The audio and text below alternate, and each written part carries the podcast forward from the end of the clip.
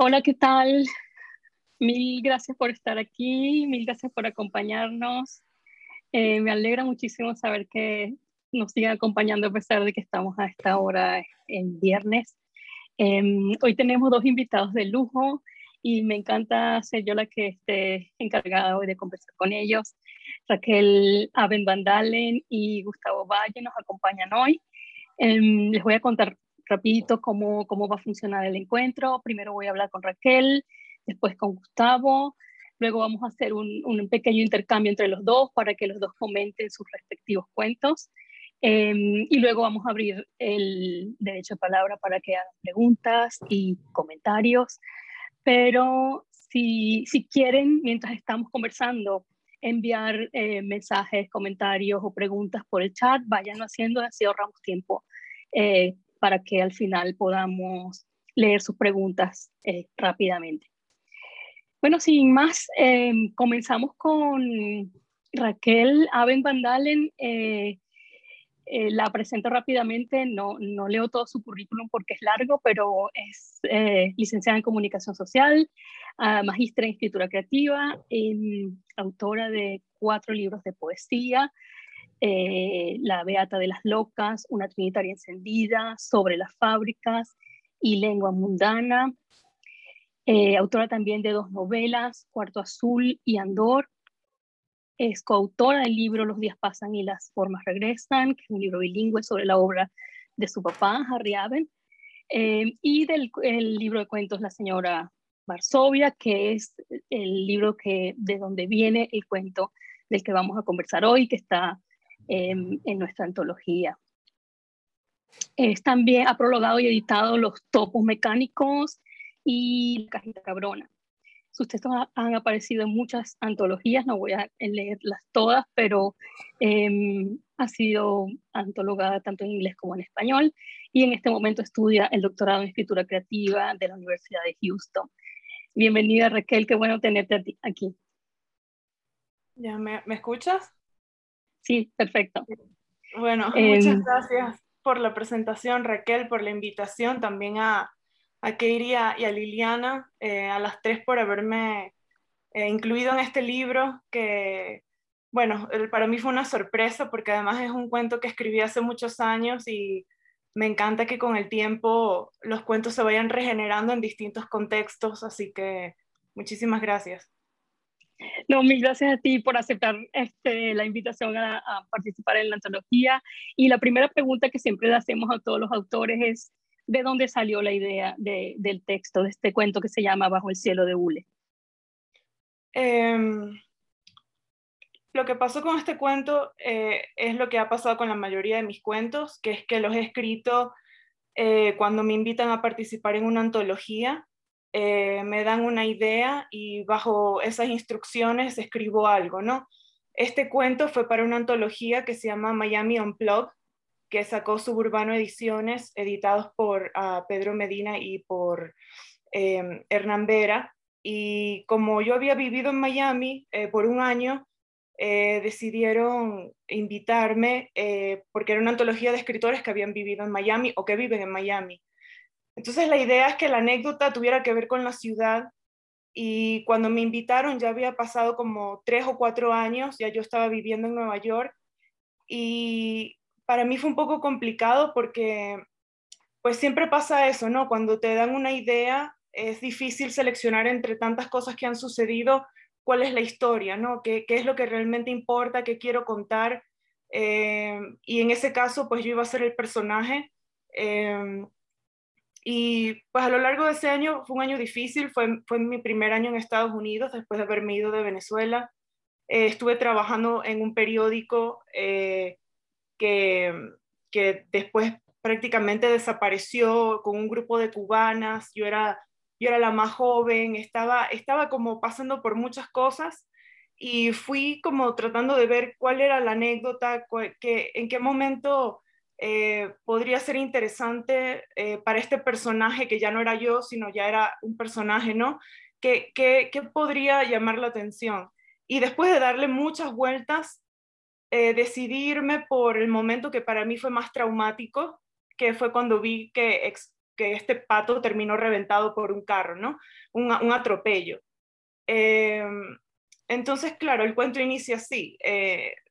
Eh, yo veo este, este pato eh, y entonces trato eh, de, ir por esa anécdota. Claro, después no quiero contar más nada de ese año. Me quedé un poco girando alrededor del pato y de una manera un poco ensayística terminé eh, buscando distintas maneras de aproximarme a la idea del pato, ¿no? Desde la parte de la enfermedad psicoanalítica em, y, y, bueno, sin dejar a un lado la ciudad, ¿no? ¿Qué, qué significaba esta ciudad que, que para mí era tan ajena? Y, y que, y que hacía que toda la experiencia del desarraigo fuera más fuerte por el contraste de donde yo venía. Eh, porque aunque Miami tenga un clima quizás similar, está cerca del Caribe, está cerca del agua, eh, está llena de inmigrantes, de latinoamericanos, habla español, a pesar de todo esto, pues yo viví ahí hace 10 años, en los últimos 10 años ha cambiado mucho y, y sí, eh, sobre todo la monotomía de la arquitectura, había algo que para mí era muy extraño y quería que esa extrañeza se sintiera en el cuento a partir de, un personaje que, fuera eh, no humano, no un animal. No, no fue que atropellaron a una persona, sino a un patito. Entonces, un poco esa era la idea.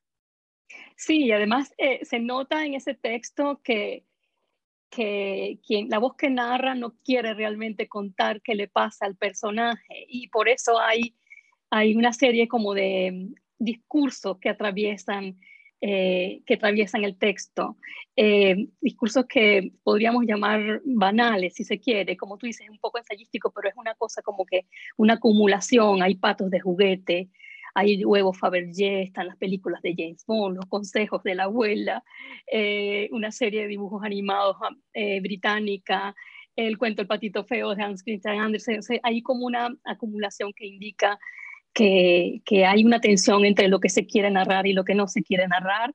Em, y, es como si el texto funcionara como, como una especie de colador que deja pasar lo que está fuera del texto para evitar contar la historia del personaje. Entonces, me gustaría que comentaras un poco cómo, cómo fue que llegaste a esto y por qué, por qué está este contraste entre querer contar y no querer contar. Eh, en realidad es muy sencillo, o sea, no hay ningún misterio. Había una resistencia real de mi parte por querer contar algo. Eh, me sentía comprometida con, los, amigos que estaban haciendo la antología. Había aceptado y después de haber aceptado, eh, estuve por un tiempo arrepentida porque realmente no, no, no, quería confrontarme con, con, las memorias y con esa época. Era, era un momento verdaderamente difícil para mí y, y en el momento de escribir esa resistencia, eh, al final fue mi herramienta para, para poder escribir el cuento. Eh, entonces, eh, creo que eso fue lo que pasó, o sea, es exactamente lo que dices. Sí, además se, nota, pero además dio un resultado muy interesante. me gustaría además pasar al, al, al, libro, porque la razón por la que nosotros quisimos invitarte a la antología es porque leímos La señora Varsovia y nos pareció un, un, compendio de cuentos brillante. Y en este libro eh, hay varias citas, hay epígrafes que con los que comienza el libro. Uno, una de las citas es de Paul Preciado, donde expresa el deseo de tener un apartamento en Urano, que es una de sus frases más conocidas y el título de uno de sus libros. Em, y que es una manera de, representar la incomodidad, la intranquilidad de vivir donde sea que se viva. Eh, también hay un epígrafe de Michel Desertot que dice la mutación hace el texto habitable como un apartamento alquilado. Y el último epígrafe es de Antonia Palacio sobre una casa en el aire. Entonces me pregunto si esta incomodidad con el espacio que está presente en, bajo el cielo de Hule eh, eh, y es un disparador de la anécdota. ¿Qué importancia tiene para ti esa incomodidad en el espacio para construir eh, tus cuentos, pero también para construir relatos sobre el destierro? Sí, yo, yo creo que, que has dado con, con, un punto que es clave para mí. La incomodidad con el espacio eh, es algo importantísimo para mí y, y, ha sido esencial en mi escritura pues digo, la, incomodidad con el espacio no comienza con el desarraigo, comienza desde siempre, siempre ha sido así.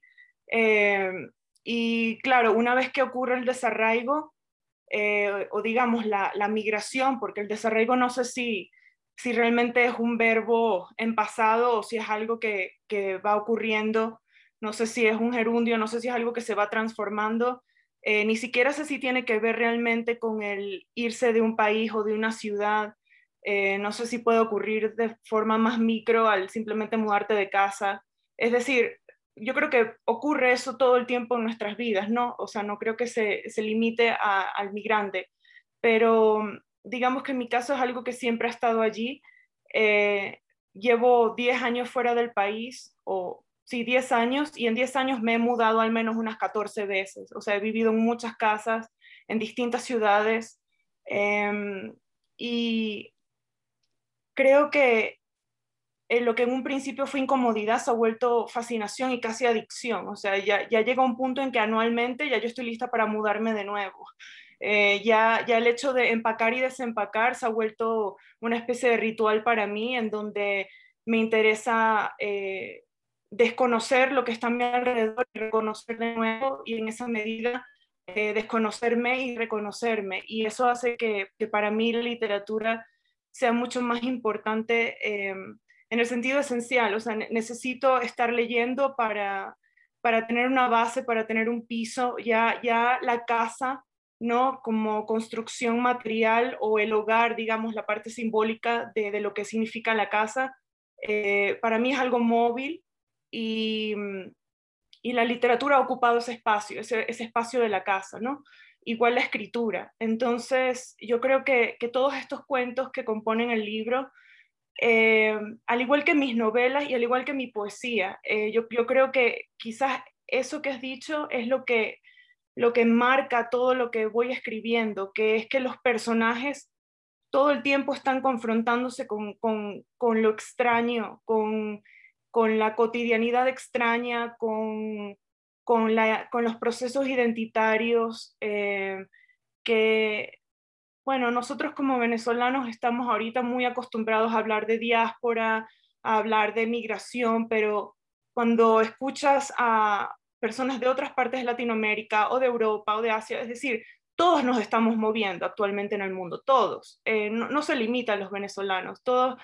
Eh, mis amistades todas proceden de distintos lugares del mundo y todos estamos en lo mismo. No importa en qué charla, ahorita que tenemos acceso por Zoom a distintos eh, grupos literarios, a distintos escritores, a distintas charlas, te das cuenta, todos están hablando de lo mismo, ¿no? Entonces, em, me, parece que, que esto que ustedes están haciendo con este libro es importante porque están mostrando nuestro lado, pero al mismo tiempo nos estamos insertando en un contexto mucho más amplio, en donde todos nos estamos eh, desplazando, ¿no? Entonces, no sé, yo creo que, todo esto que está ocurriendo ahorita y obviamente con las redes sociales, el Internet, estamos viviendo un momento muy particular y todo eso obviamente está eh, influyendo mucho en la forma en que, en que leemos y en que escribimos. Sí, precisamente eh, la dedicatoria de este libro de cuentos que, que dice, este libro es para los que no tienen casa, porque siempre están en otra casa. Este es un libro casa de renta gratuita para los descasados como yo. Tiene que ver con lo que acabas de decir, un poco la idea de que estamos desperdigados, pero al mismo tiempo tenemos arraigos en, algún, en, el lenguaje sobre todo, ¿no? Em, me gustaría un poco que, que em, te enfocaras en eso, en cuál, cuál es el vínculo entre este cuento bajo el cielo de Ule con el resto de los cuentos del, de, de, la, de la colección de la señora Varsovia.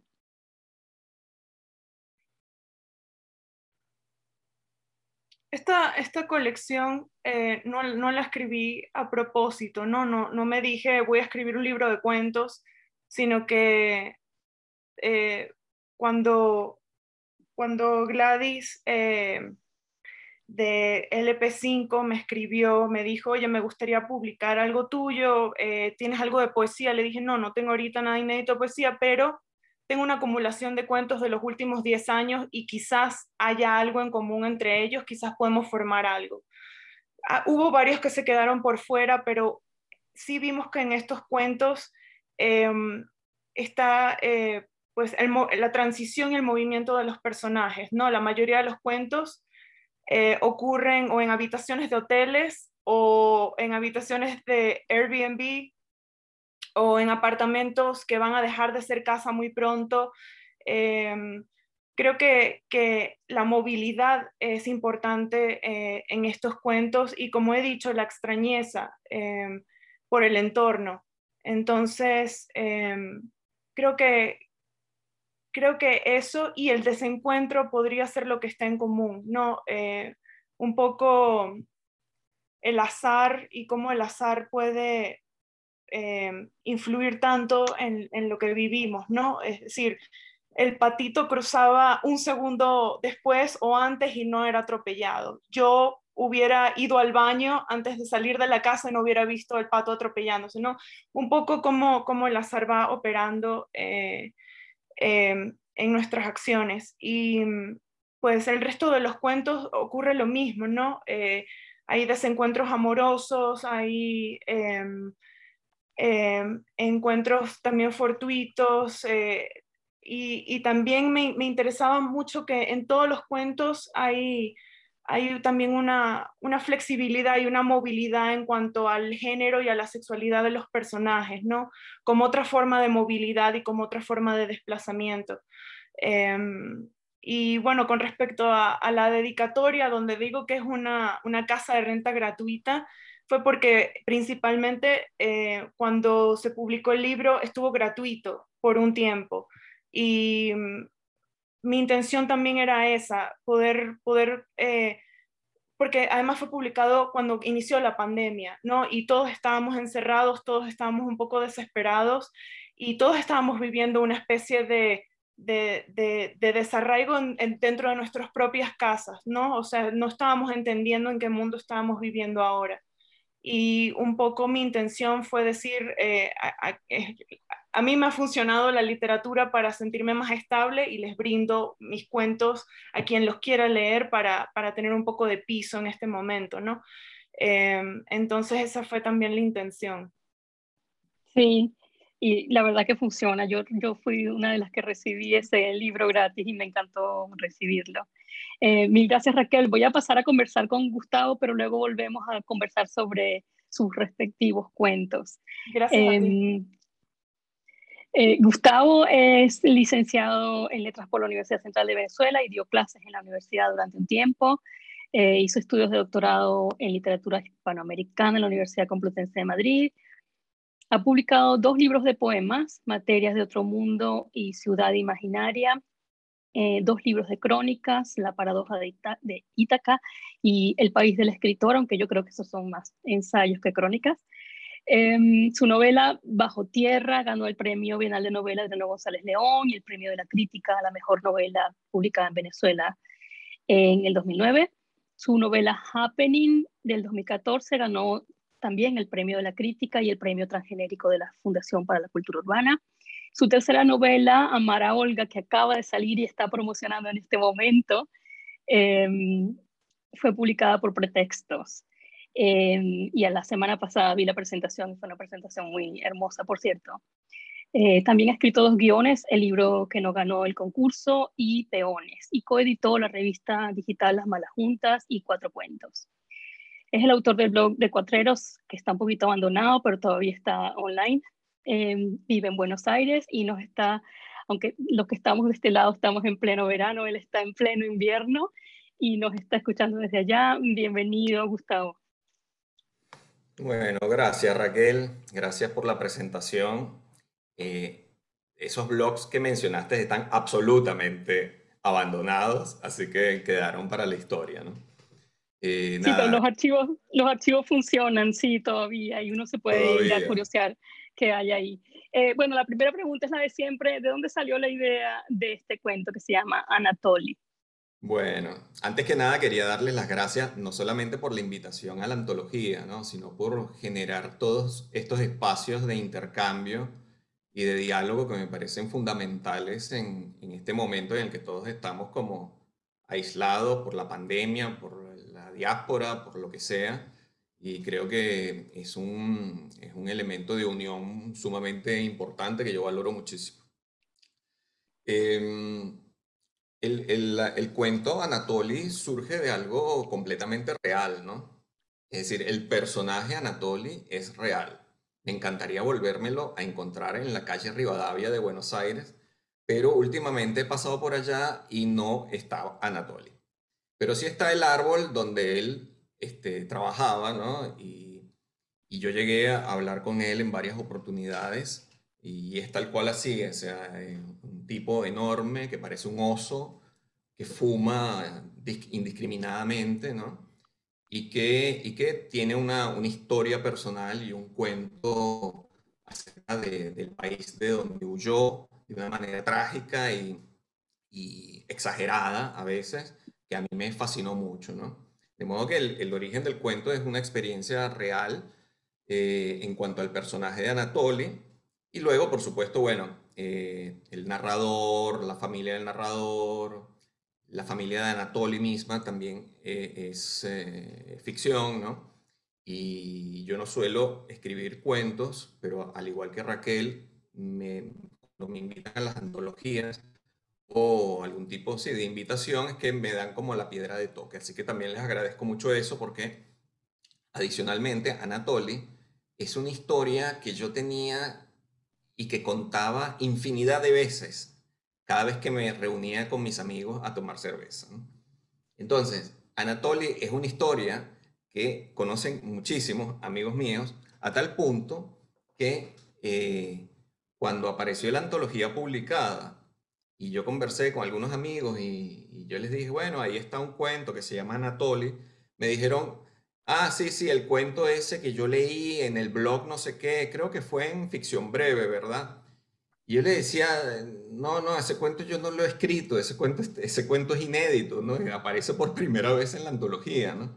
Eh, de modo que me sorprendió muchísimo porque este, creo que es el, el pequeño ejemplo de que la literatura oral existe, ¿no? y que luego hay gente que lo invita a uno eh, antologías como esta, que entonces uno se ponga a trabajar y traslade la oralidad a la escritura, ¿no? Eh, entonces, bueno, ese fue un poco el, el origen de, de Anatoly, ¿no?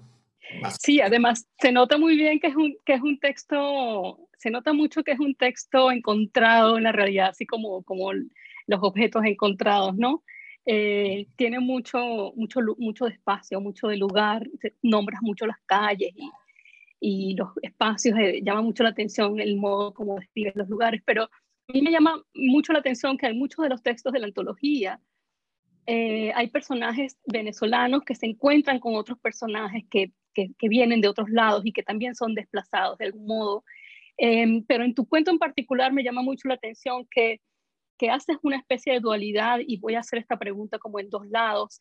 Em, por un lado, representas muy bien las cercanías entre los personajes que, em, digamos, que están desplazados y, coinciden de, pronto en algún lugar. Y en, en este caso, en este cuento, las cercanías tienen que ver con la paternidad y tienen que ver, bueno, con el hecho de, vivir en, desplazamiento. Pero por otro lado también, y voy a aprovecho para hacer la, la pregunta doble, eh, haces mucho énfasis en las distancias, eh, haces también énfasis en las distancias. Entonces hay como, una, como un balance allí y, y me gustaría mucho que comentáramos eso, cómo, cómo al mismo tiempo eh, representas las cercanías, pero también representas eh, las sospechas. Creo que la sospecha es una buena palabra para, para, representar, porque hay una transacción entre estos dos personajes. El, Em, el, el, protagonista, el narrador manda arreglar un DVD y, esta transacción es la que despliega las sospechas. Entonces hay aquí como, como esa dualidad de cómo nos relacionamos con otros inmigrantes que están en el mismo lugar en el que estamos nosotros. Claro. Sí, eh, bueno, Anatoly viene a ser como un espejo del narrador, ¿no? De alguna manera, eh, a ver, a mí me, llamaba mucho la atención escribir un cuento no donde el narrador viviese una experiencia migratoria, que sí la, sí la, vive y sí la explica en el cuento, sino que se encontrase con otra persona que estaba viviendo una experiencia migratoria. Eh, por varias razones. Eh, una porque, porque cuando uno migra, eh, a veces tiene la, ¿cómo se diría? Como la egolatría de pensar que uno es el que más sufre o el que le pasan más cosas terribles y que ha tenido que dejar su lugar de origen por una circunstancia sumamente dramática que nadie puede comprender porque es muy honda y muy dolorosa. Bueno, en efecto es eso, en muchos casos, quizás no el mío, pero en muchos casos es así, pero en muchos casos es así para muchos otros migrantes, sean ucranianos, sean bolivianos, sean peruanos, sean argentinos, lo que sea.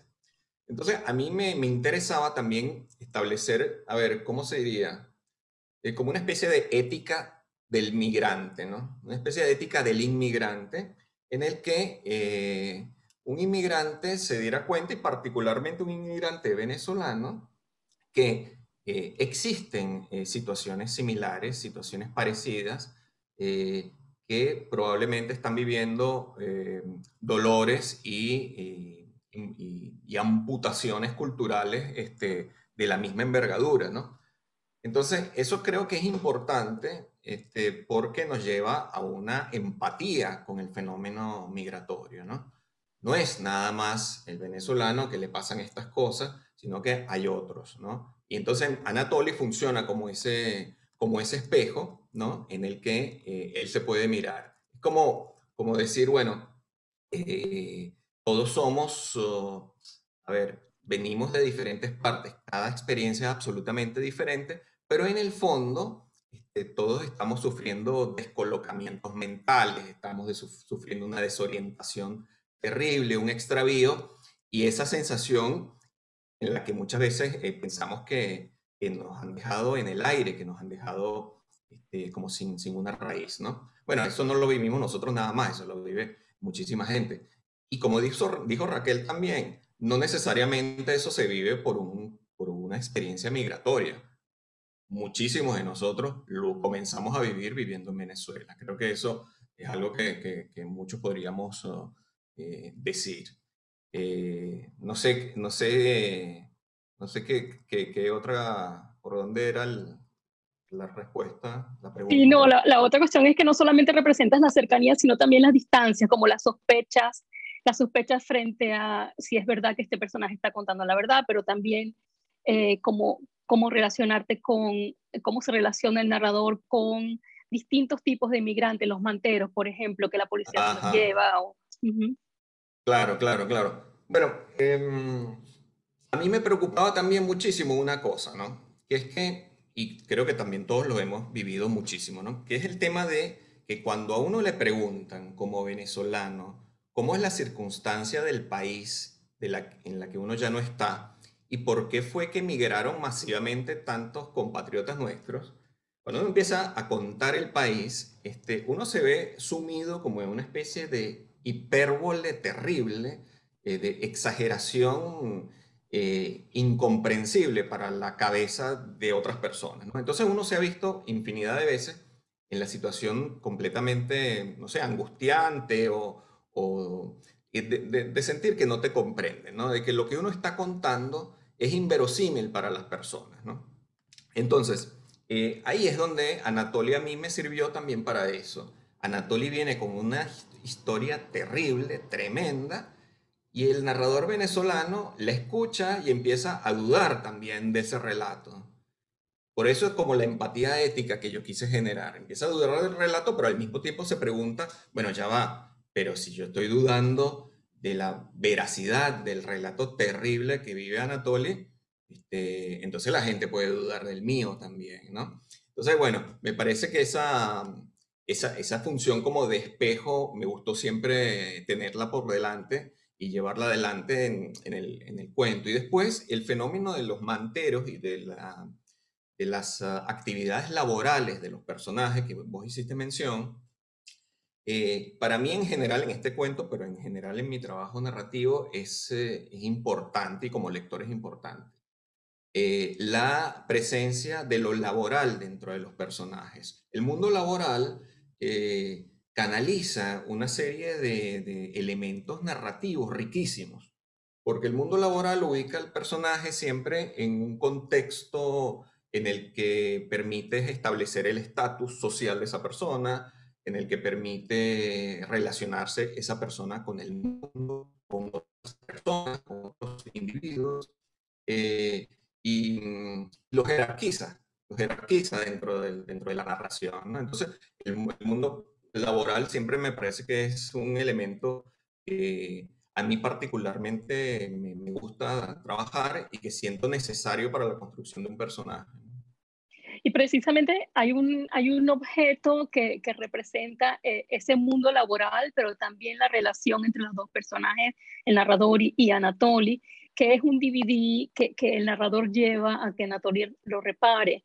Eh, en algún momento del cuento, el narrador dice, me di cuenta que el DVD era la nave con la que me trasladaba al pasado mi garantía de que el olvido no se llevaría sobre su lomo las escenas que me habían hecho feliz. Y en ese DVD ve, de películas que tomó cuando su esposa estaba viva y ve películas como Los Tracaleros, que me pareció muy cómica esa referencia, eh, con Toco Gómez, es una referencia que conocemos los que tenemos esta edad. Em, pero me pareció muy interesante que en ese objeto, en ese DVD, está, está condensada la relación entre los personajes, pero también eh, la es una representación de la memoria, de cómo, de, cómo tratamos de asirnos a objetos y a, cosas que, nos representan el mundo que dejamos atrás, porque sabemos que lo dejamos atrás.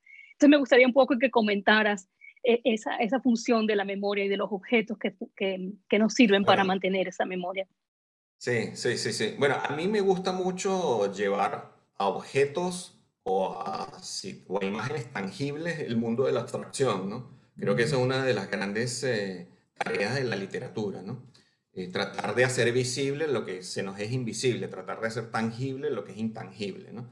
Em, y la memoria es eso, la memoria es como una cosa fantasmal que nos visita cada cierto tiempo, ¿no? Y la memoria es una, es una productora de imágenes, es como una, como una máquina de producir imágenes, ¿no? No sé, yo pienso en el, en el kinetoscopio de, de Edison, ¿no? Que esto, son como artefactos que generan imágenes, bueno, la memoria es eso, ¿no? Em, y, bueno, y el DVD a mí me pareció, eh, tampoco fue algo muy, deliberado, muy deliberado, ¿no? Fue algo que, que, fue surgiendo porque estaba vinculado a la, a la, a la historia con Anatoly. El DVD empieza a, a, funcionar como una especie de, de, cajita de música, ¿no? De esas, ah, de esas que uno las, las abre, ¿no? Y empieza a sonar una melodía y te transporta a la época en que estabas con tu abuela, qué sé yo, ¿no? O, la Magdalena de Proust, ese tipo de cosas, ¿no? Siempre es el objeto el, eh, tangible que dispara la memoria, ¿no?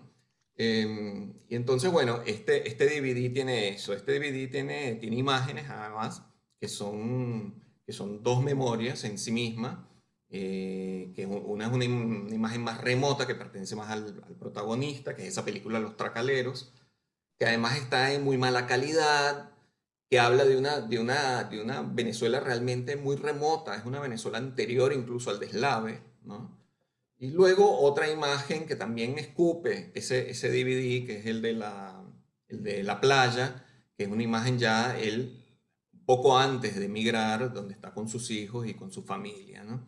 Em, entonces, bueno, en ese, en ese objeto está, está, está como concentrada lo que vendría a ser ese, ese pasado, este, porque todos sabemos en, el inmigrante, a medida también que pasan los años, eh, el pasado empieza a tambalear un poco eh, y empieza a tener un juego muy fuerte con el presente y con el futuro. El presente y el futuro está del lado del nuevo lugar que recibe al inmigrante, que lo recibe con esa, con esa abanico de, de, de de desconciertos y de desorientaciones, y luego está ese pasado que como una especie de rémora, cada tanto empieza a volver, ¿no? A veces se esconde, a veces hay periodos incluso en los que se esconde durante largo tiempo, luego pasa el tiempo y vuelve a aparecer, y cada vez que resurge, por supuesto, resurge de una manera modificada y este, como, como cambiada, ¿no? Entonces, bueno, está, me, me alegra mucho que hayas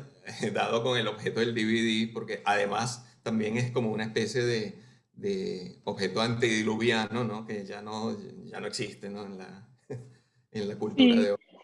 Como el de Lorian de Volver al Futuro. Exacto. sí, Eh, bueno, eh, me gustaría darles a ustedes la palabra para que comenten sus respectivos cuentos. No sé si quiere comenzar Raquel comentando el cuento de Gustavo. Bueno, sí, seguro.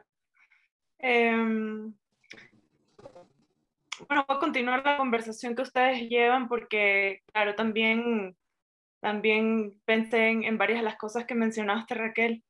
Eh, definitivamente creo que lo que más llama la atención en un principio es que esta ciudad, Buenos Aires, no es una ciudad de argentinos en este cuento, ¿no? Eh, es una ciudad de migrantes, es una ciudad de, hay una comunidad de todos los que no nacieron allí, Em, que de pronto se muestran eh, conectados a partir de lo tecnológico, lo laboral, lo folclórico de sus respectivos países, ¿no? Porque aquí creo que también el elemento de la danza, ¿no? De la hija de, del personaje ucraniano es muy importante.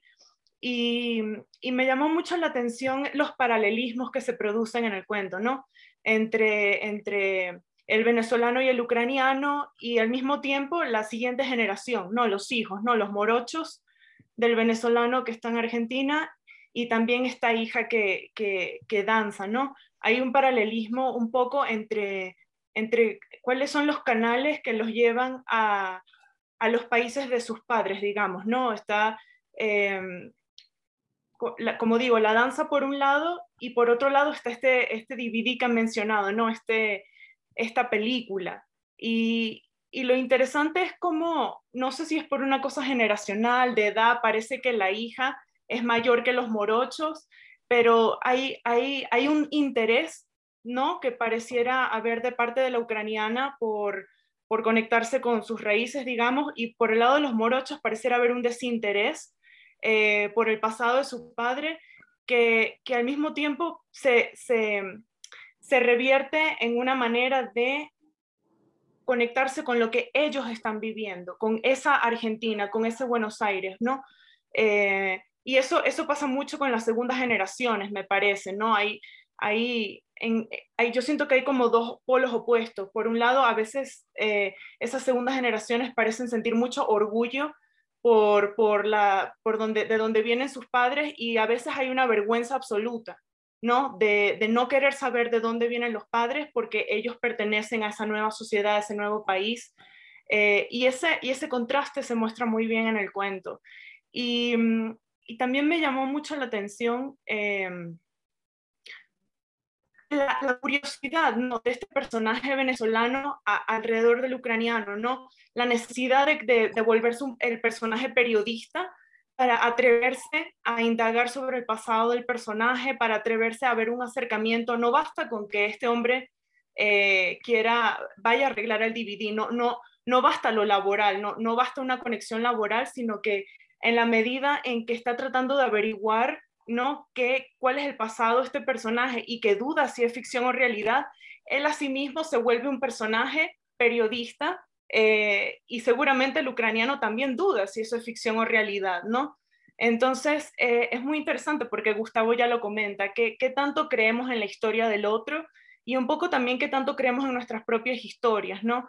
Eh, y, y, pues eso ocurre en la, en la, escritura, ¿no? Uno comienza quizás con una anécdota y en la medida en que se va escribiendo se va transformando en otra cosa, empezamos dudando y ya llega un momento en que ya ni siquiera importa la realidad, ¿no? Nos entregamos completamente a esta nueva narrativa que prácticamente se vuelve más importante que lo que ocurrió, ¿no? Entonces todo eso yo siento que está, que está allí en el cuento. Em, lo, sí tenía una pregunta para Gustavo, porque hay, hay un momento en que dice el personaje que como si quisiera entrevistar a distintos migrantes para hacer una antología de estas historias. Eh, un poco eso, eso me llamó la atención y quería saber, eh, no sé, ¿qué, qué, qué, pasó en ese momento en donde se menciona eso. Si, si, así que es una curiosidad morbosa, si es algo que realmente has hecho, si, si te has puesto a entrevistar a migrantes para hacer eh, un libro de entrevistas o si es simplemente como otro artilugio del cuento. Es, es una asignatura pendiente porque me encantaría hacer ese libro. Me mm. encantaría hacer ese libro. Además que lo que mencionas al inicio es así. O sea, Buenos Aires es famosa por ser una ciudad de inmigrantes, bueno, como, también muchas de otras ciudades norteamericanas o, europeas, ¿no? Pero probablemente en Latinoamérica este, es donde se vea también en, en, Buenos Aires ese, crisol tan fuerte de diferentes eh, eh, personas provenientes tanto del altiplano como de Venezuela, por supuesto, pero también de Rusia, de, de, de muchísimas partes, ¿no? Este, así que bueno, por ejemplo, a mí me llama muchísimo la atención algo que es más o menos reciente en Buenos Aires, más o menos, ya tiene algunos años, que es la aparición de los negros. Cuando yo llegué hace muchos años atrás, no había negros en Buenos Aires. Y me llamó muchísimo la atención, se lo pregunté a mi amigo Santiago Silvestre y yo le dije, Santiago, qué raro que no hay negros en esta ciudad. Y entonces él me dijo, eso fue la época del corralito y todo esto, y entonces él me dijo, bueno, lo que pasa, Gustavo, es que los negros se van a vivir a los lugares que están bien, me dijo. Entonces, claro, terminan los negros viviendo en las grandes ciudades pujantes y no van a venirse al Buenos Aires del Corralito. Después, bueno, fue cambiando y llegaron los negros nigerianos y senegaleses, y que son los que yo menciono en la historia. Pero para responder a tu pregunta, bueno, eh, a mí me encantaría hacer un libro de entrevistas y de crónicas de migrantes, donde incluiría a los senegaleses, donde incluiría a los peruanos que están en el servicio doméstico, a los paraguayos que trabajan en las construcciones, a los venezolanos que trabajan en Rappi Globo, este, y así, ¿no? Hay un sinfín de, personas. Los las ucranianas, por ejemplo, trabajan como modistas y costureras.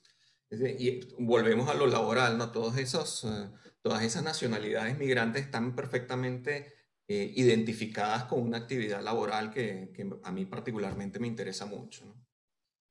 Ah, y hay otra cosa que, antes de que se me olvide, el, cuento comienza ¿no? con, un diálogo que además está escrito con acento, ¿no? Hay, hay, una, hay una intención completa de mostrar que el personaje tiene un acento particular al hablar el español.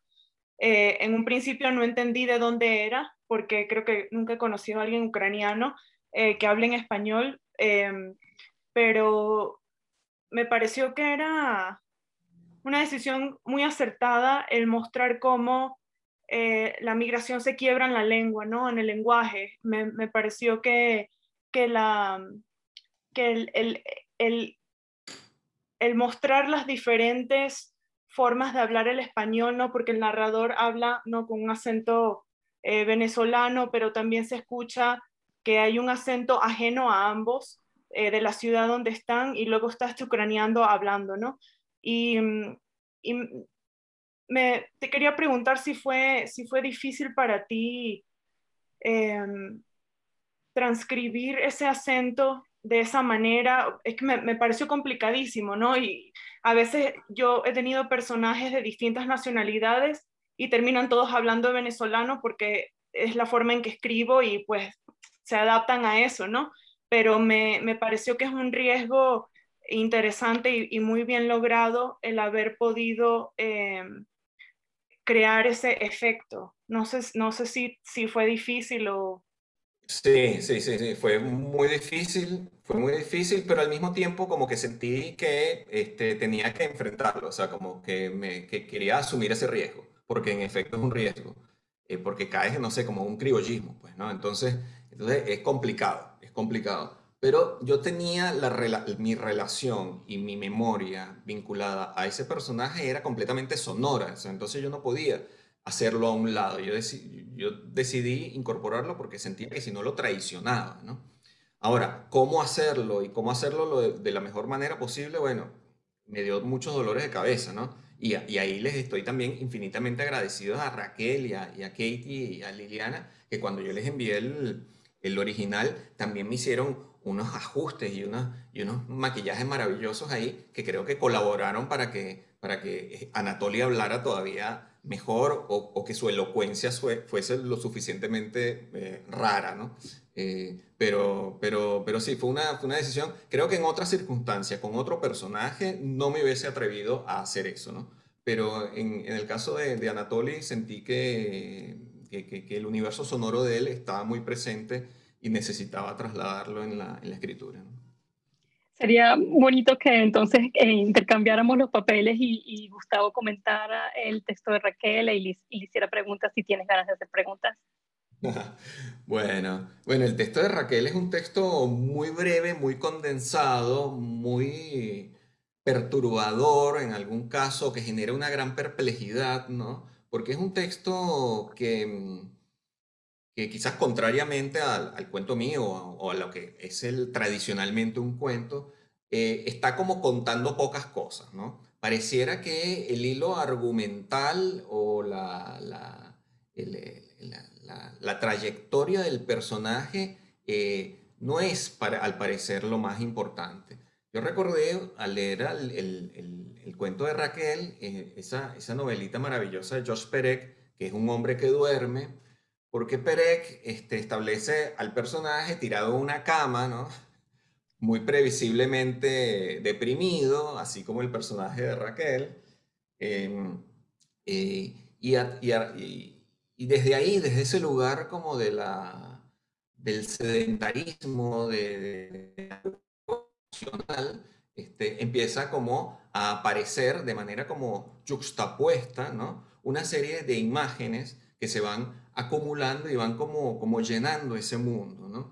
Eh, porque creo que el, el, el, propósito del cuento, más que eh, contarnos algo o, llevar el personaje de A a B, es eh, profundizar en un, en un, clima, en un sentimiento o en una... Eh, sí, esa, esa, especie de depresión, que es una palabra que incluso creo que se utiliza en el cuento, ¿no? Y a mí me parece muy lindo porque es una construcción como caleidoscópica, ¿no? Este, hay un eje que es un eje emocional y alrededor se empieza como, como construir una tela de araña, ¿no? en donde van apareciendo una, una, serie de imágenes, donde hay recuerdos también, este, eh, imágenes de pop, imágenes eh, de cuando el personaje es eh, niño o niña, todo como muy bien localizado, muy bien nombrado, ¿no? Tiene una, una muy buena, ¿cómo se diría? Em, una muy buena artesanía con el uso de la frase. Entonces eso hace que esa tela de araña que, que comenté se vaya hurgando de una forma muy limpia, muy, muy nítida, ¿no? Entonces, bueno, a mí me, me gustó muchísimo esa, ese aspecto eh, que en definitiva termina todo entrando en un embudo para este, encontrarnos como, como esa, con ese iceberg eh, que no vemos, o que no vemos del todo, ¿no? O como decía Raquel, esa historia que no se está queriendo contar, ¿no? Eh, que es la de una persona que está en un tránsito, bueno, no muy feliz, ¿no? Que está eh, sumergida en una, en una situación que tampoco sabemos muy bien eh, qué, lo, qué, lo, qué lo motiva o cuáles son las causas de esa situación, pero presumible, presumimos que hay también una circunstancia de descolocamiento cultural producto de, un, de una mudanza, una mudanza de un lugar a otro. ¿no? Eh, bueno, todo eso me pareció muy, muy lindo y, y la, y esa, ese tejido, de, ese fraseo como tan, tan bien construido, ¿no? Eh, me remite, por supuesto, a la, a la poesía también, ¿no? Eh, y sabemos que, que Raquel es poeta y, yo siento, y aquí viene mi pregunta, atención, yo siento que la, que la poesía está muy presente ahí, ¿no? Es decir, creo que cuando los relatos no, no ponen el foco en contar una historia o en subrayar un argumento, están poniendo el foco en la poesía, de alguna manera, ¿no? Eh, entonces, quería, quería preguntarle a Raquel cómo, cómo, cómo era eso, ¿no? Cómo, cómo, estaba, cómo había pensado o cómo había transitado la escritura de este cuento, este, teniendo en cuenta el trabajo poético o cómo la poesía viene a, a sumergirse en ese relato, si la poesía ayuda o, o no, cuál es la relación que estableces entre esos dos trabajos y que tuvo como resultado este cuento eh, Cielo sobre el hule, como creo que es, bajo el cielo de O sobre, también hubiera funcionado. Em, Sí, eh, eh, me, parece interesante lo que estás diciendo. Em, em, creo que, que, cuando se escriben los distintos géneros, ¿no? Cuando se escribe poesía y también se escribe narrativa, a veces em, uno cae en la trampa eh, de dejarse llevar por la fascinación de, del lenguaje, de la, de la, de la prosa, ¿no? del uso de la palabra misma y, podemos olvidar que estamos queriendo contar algo.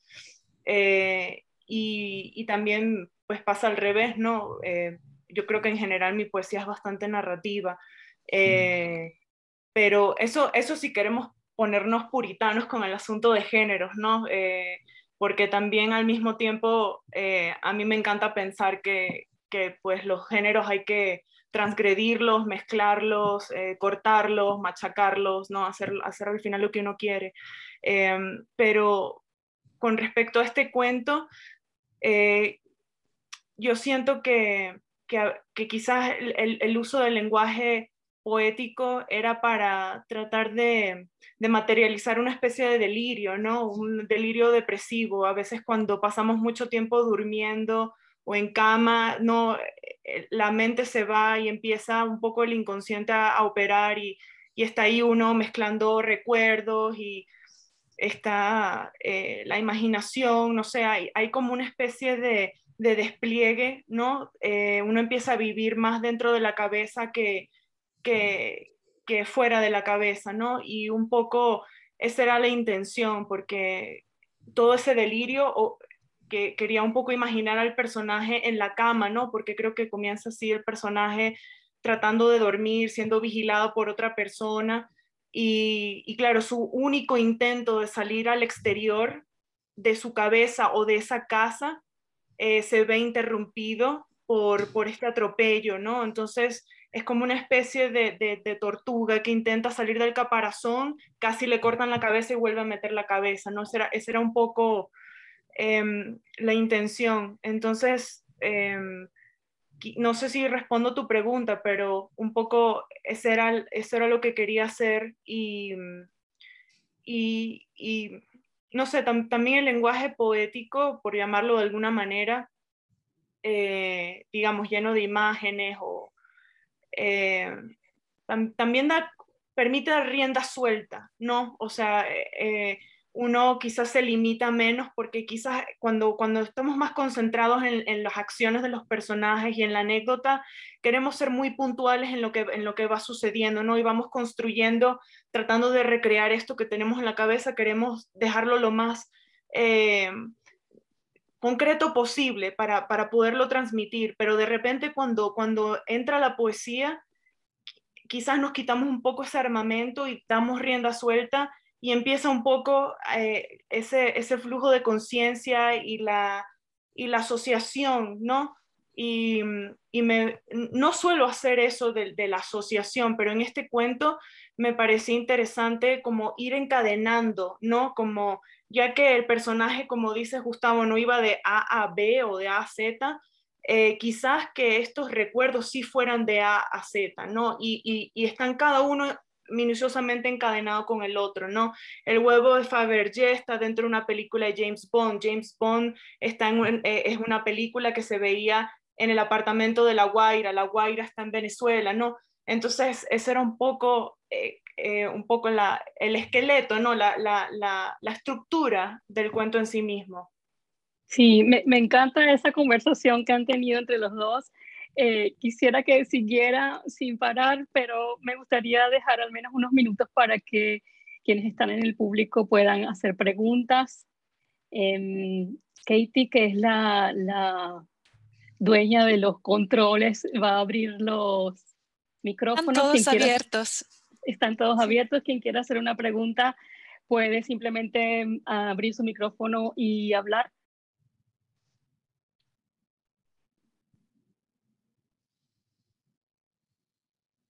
Anímense.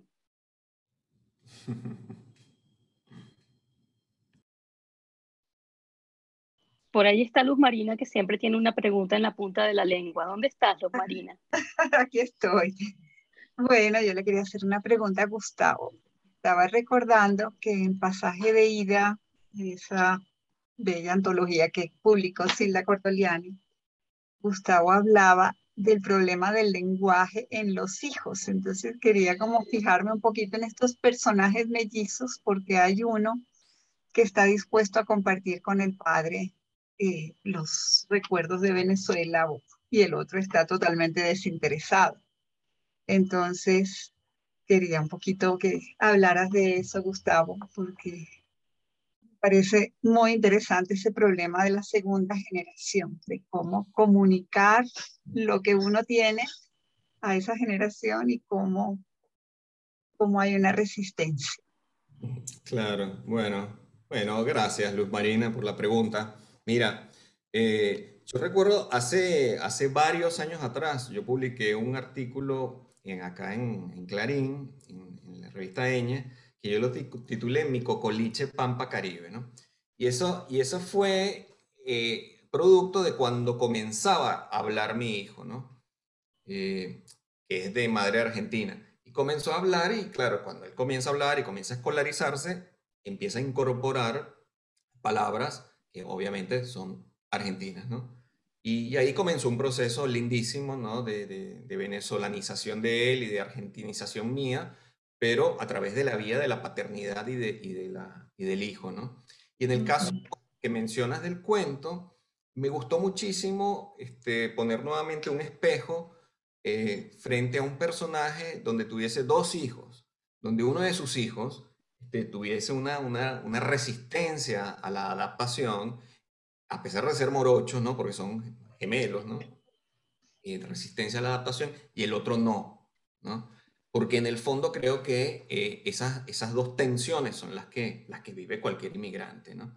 Estás permanentemente entre lo que te está tirando hacia atrás, hacia lo retroactivo, lo retrospectivo, como dice Brodsky, y luego también hacia adelante, porque si no te adaptas, si no ves hacia tu futuro y el, y el entorno en el que estás viviendo, o enloqueces o, bueno, no sé, te va a ir muy mal, ¿no? Entonces esa tensión es muy fuerte y trasladarla al lenguaje a mí siempre me ha llamado muchísimo la atención. Por supuesto yo voceo, incorporo palabras de acá, de allá, entonces ah, la gente me piensa que soy de Mendoza, después hay unos que me dicen que soy un chileno, después, bueno, eh, es medio, medio complicado, ¿no? Creo que cuando se migra a zonas de un idioma completamente distinto, eh, es diferente el proceso, ¿no? Porque en casos incluso, eh, mis hermanas mismas, yo tengo mitad de familia, de mi familia vive en Estados Unidos, mis hermanas hablan con un español casi arcaico, ¿no? donde, donde utilizan palabras que ya en Venezuela no se utilizan, ¿no? Que dejaron de utilizarse, ¿no? Entonces eh, me, resulta como curioso todo lo, lo que es el, la modificación del lenguaje a partir de la, de la inmigración, sea un país que habla tu idioma de una manera distinta o sea un país con un idioma completamente diferente. Y entonces, ¿cómo está marcando eso tu literatura? eso es muy difícil, es una pregunta de los 10 millones. No, no, no sé. Yo lo respondí hace poco de la siguiente forma. Yo creo que siempre va a marcar eso. Siempre marca y marca de una forma muy profunda, pero lo marca de una manera como muy invisible. Eh, por supuesto, uno puede decir, bueno, cambian los temas, que sé las cosas más superficiales son evidentes. Uno puede decir, ahora voy a incorporar a un argentino que habla como un cordobés. Bueno, eso es normal. El tema es cómo, cómo realmente está incidiendo en tu manera de sentir, en tu manera de apropiarte de, de la, del mundo, en tu manera de escuchar. Eso es la, el, la verdadera transformación. Pero es muy difícil percibirlo. A veces se empieza como a a correr por, por, ríos muy, muy subterráneos, ¿no? Me imagino que el más indicado para darse cuenta de eso es el lector, ¿no? Y no tanto uno. Gracias. Si hay alguna em, pregunta final, estamos ya sobre la hora, eh, pero tal vez alguna pregunta, comentario. Bueno, a mí me gustaría hacer un comentario general eh, desde el punto de vista de la antología, eh, porque no conocía la escritura de Raquel ni tampoco la de Gustavo, y me parece que en ese aspecto la antología funciona maravillosa porque para una lectora como yo que estaba un poco desconectada quizás de lo que estaba ocurriendo en la literatura venezolana de los últimos tiempos, me parece maravilloso porque me quedo con ganas de leer más de ambos autores. Entonces, celebro nuevamente esta antología que está que está súper chévere para, para uno como lector engancharse con, con los autores, además de estas conversaciones súper ricas. Gracias. Gracias a ti, Carolina. Nos hubiera gustado verte la cara. Em, pero sí, ahí está. Para saber quién está hablando. Hola. Eh, hola Carolina, mil gracias por tu comentario.